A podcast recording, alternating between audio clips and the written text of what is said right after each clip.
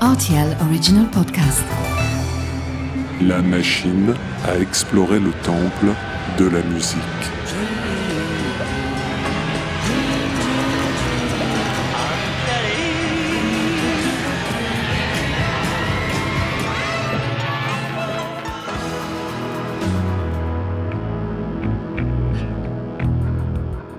Les titres phares des artistes méconnus, les titres méconnus des artistes phares.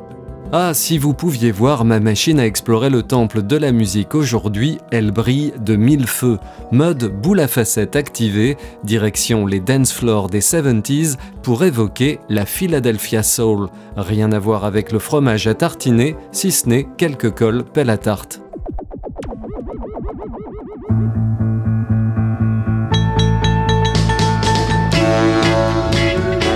Titre You'll Get Enough, artiste The Delphonics, année 1969.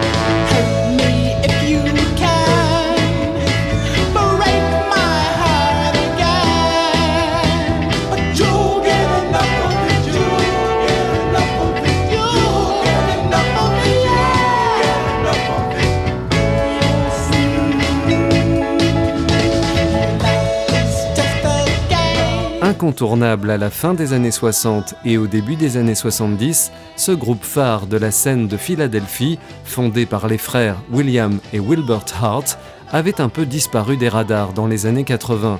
Il a fallu la clairvoyance du cinéaste Quentin Tarantino, qui a exhumé leur tube Lala Means I Love You dans le film Jackie Brown en 1997, pour nous rappeler le sens de la mélodie de ce groupe afro-américain qui a su rivaliser avec les rois blancs de la pop dans les 60s.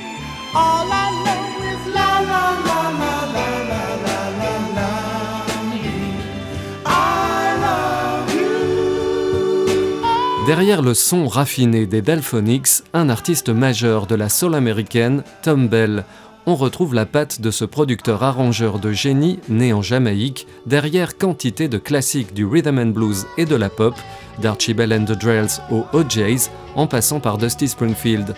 De grands noms lui ont rendu hommage lors de sa disparition fin 2022, parmi lesquels Nile Rodgers de Chic.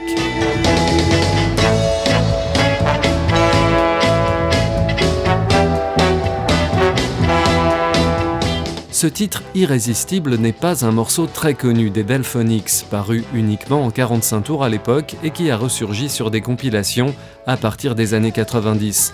Pourtant, quel potentiel de tube en puissance.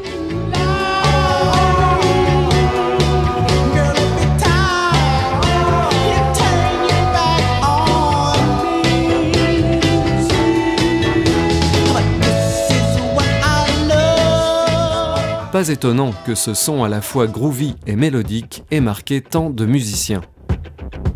Et au milieu des années 70, les frères Gibb des Bee Gees, déjà passés de l'Australie à l'Angleterre, avaient décidé d'aller faire un tour aux États-Unis pour commencer à travailler avec Arif Mardin, le producteur d'Aretha Franklin.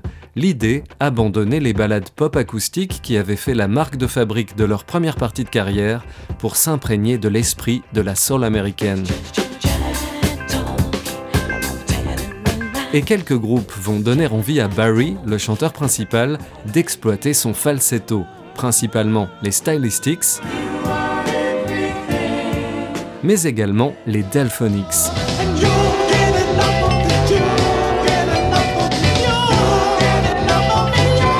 La voix de tête de Barry Gibb va mener les Big Gees vers le firmament et surtout le top des ventes quelques années plus tard avec Saturday Night Fever.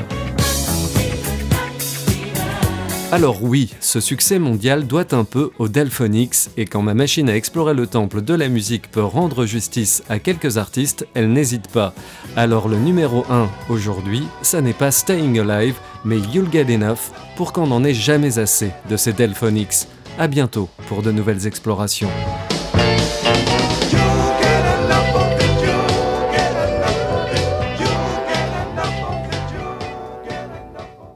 RTL Original Podcast.